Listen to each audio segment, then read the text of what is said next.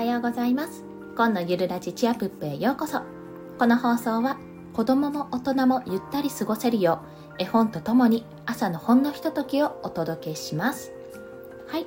今日お届けするお話は出版ワールドライブラリー文絵フェリドゥンオラル訳上村久美子。違うけれど一緒です。それではお聞きください。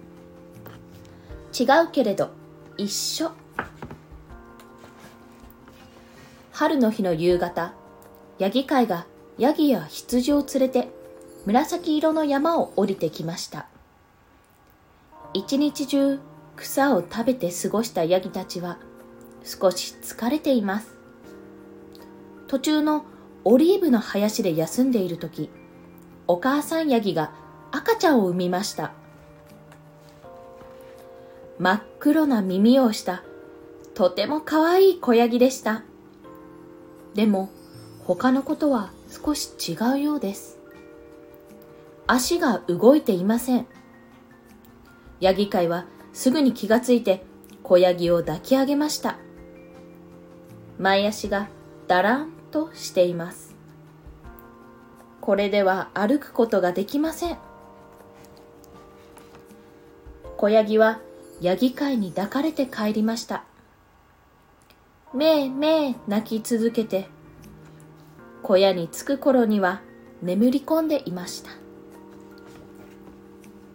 その日からヤギ飼いは歩けない小ヤギをカバンに入れて運びました。他の子たちはどんどん大きくなり、草場で走り回って遊んでいます。小ヤギは頑固なヤギの真似をしてみんなを笑わせては楽しく過ごしていました。ヤギ飼いは時々笛を吹いて聞かせました。笛の調べに小ヤギの心は沈みました。みんなのように跳ね回って遊んだり、山の上で走ったりできたらどんなにいいでしょう。ある日、ヤギたちが草を食べている間に、ヤギ飼いは小ヤギを見ながら地面に絵を描き考え込んでいました。それから近くの端ばみの木の枝を切ってきました。枝を曲げて何かを作り始めます。小ヤギが不思議そうに見つめていました。次の朝、ヤギたちがまだ小屋で寝ている頃、ヤギ飼いは小ヤギを抱いて庭に連れ出しました。三輪車のようなものが木の枝でこしらえてあります。ヤギ飼いは小ヤギを三輪車に乗せると、そっと押しました。小ヤギは驚きました。何が何だかわかりません。小ヤギは生まれて初めて後ろ足で立っていました。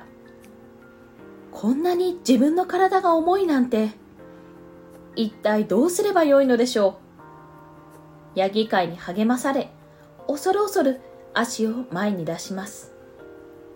一歩、もう一歩。そうするうちに、スルスルと動き出しました。嬉しくてたまりません。めー、めー、めー。大きな声にみんなが目を覚ましました。小ヤギはすぐにお母さんのそばに行きました。ああ、歩けるってなんていい気分なんでしょう。それからというもの、小ヤギはみんなと一緒に自分で山に登るようになりました。友達と草を食べたり、遊んだり、後から生まれてきた子羊や小ヤギを背中に乗せて連れて回ったりしました。やがて子ヤギは立派な若いヤギに育ちました。